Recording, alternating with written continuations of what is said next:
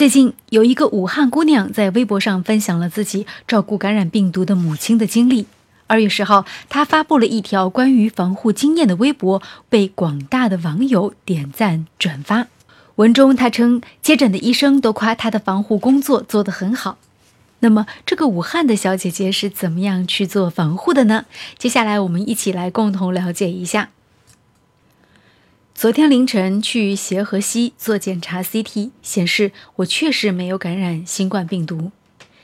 接诊医生知道我贴身照顾我妈五天，又在市里各个医院跑来跑去十几天，没有被感染，只夸我防护工作做得好。所以今天就跟大家来说说我是怎么做的，希望能够给跟我一样照顾病患家属的人们一点帮助。第一。外面的衣服穿的是光面的袄子，我不知道这样做对不对，只是觉得光面的袄子比较好打理，方便表面涂擦酒精进行消毒。不过也有文章说要穿绒质的衣服，这里不懂。第二，袄子里面穿卫衣，普通戴帽子那一种，每天出门把头发扎起来。用浴帽包好，再把卫衣、帽子戴好，旁边的束口扎紧。三、口罩戴两个，里面一层 N95，外面一层普通医用口罩，保证每隔四五个小时就换掉。四、有护目镜最好戴护目镜，我没有就戴日常的近视眼镜。眼睛在外出过程当中再痒，也不要用手来揉。夏天，我们武汉人最爱吃小龙虾，家里有一些吃龙虾的一次性手套，找出来戴着，不要碰尖锐的东西，怕破了，经常需要更换。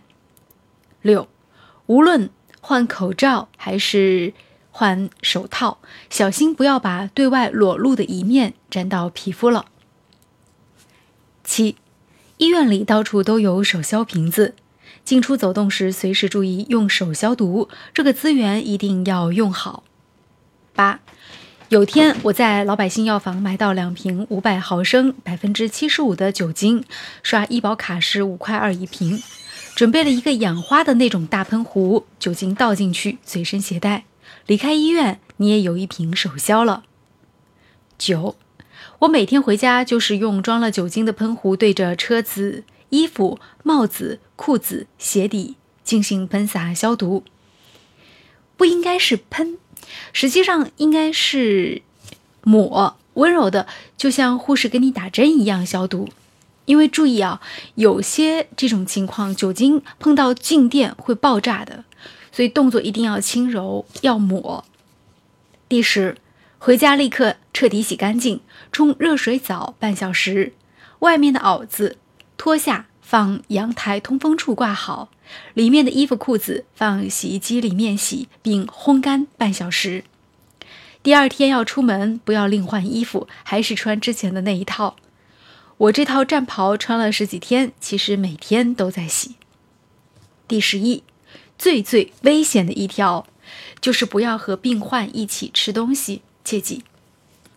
当时我对自己说，空间小，一定不能跟两个妈妈同时吃东西。所以二号晚上进入隔离病房之前，每天我都是和 PPC 给妈妈们送吃的。照顾完妈妈之后呢，我们就离开了医院的院区，开车去一个空旷的地方，至少两小时前都无人经过的地方吃东西。吃的时候呢，两个人也互相隔着很远。各位朋友，吃东西真的是最危险的，一定不能马虎，一刻也不能松懈。跟病人接触，全程都要戴口罩，不能取下来，请大家切记切记。